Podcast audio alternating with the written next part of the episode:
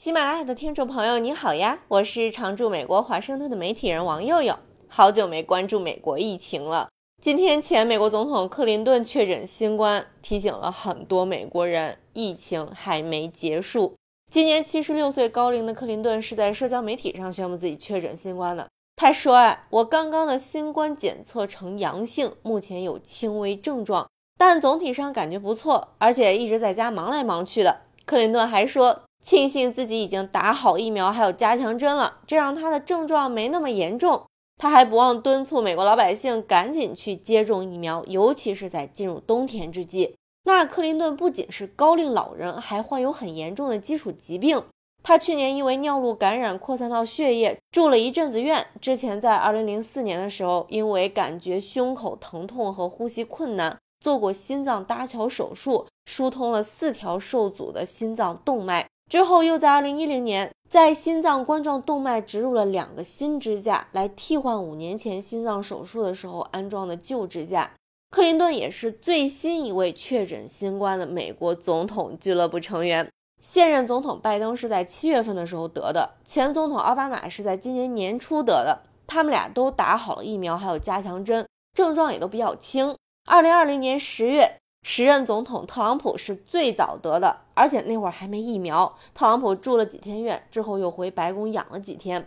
我记得当时他回到白宫还特别高调的站到白宫的阳台上拍照录像，但可以很明显的感到他在大口喘气，手也有点抖。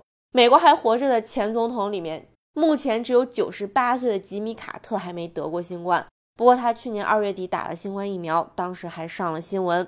那美国现在总体疫情是个什么情况呢？最近几周，美国的新冠病例、住院和死亡比较平稳。据美国疾控中心统计，过去七天平均每天新增病例是四万，新增死亡两百六十四例，新增住院四千多人。但这里面新增病例数肯定是被大大低估了的，因为现在大部分人都是有症状自己做抗原测试，很少再去什么检测中心。这部分阳性病例肯定是没有统计的。那美国总体疫苗接种情况怎么样呢？据美国疾控中心的数据，百分之八十点七的美国人接种了至少一剂疫苗。各个年龄层里，六十五岁以上老人接种率最高，达到百分之九十五。百分之六十八点八，也就是将近七成的人接种了两剂疫苗，也是六十五岁以上老人接种率最高，达到百分之九十三点八。那打三针的人就少了很多，打四针的，也就是针对奥密克戎变种的那针，只有百分之十二，但还是有百分之三十一点三的老人接种，像是拜登就打了四针。